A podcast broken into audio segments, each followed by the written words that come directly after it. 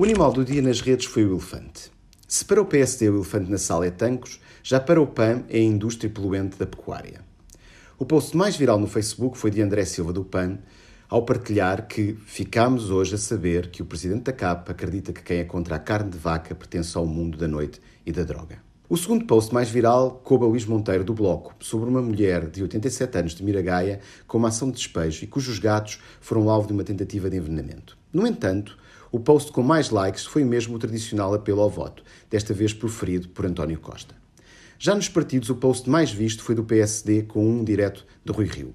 Assim, no ranking dos políticos no Facebook, Costa regressou à liderança, seguido de André Silva do PAN, Catarina Martins do Bloco, Ana Catarina Mendes do PS e, por fim, na quinta posição, José Manuel Pureza do Bloco de Esquerda.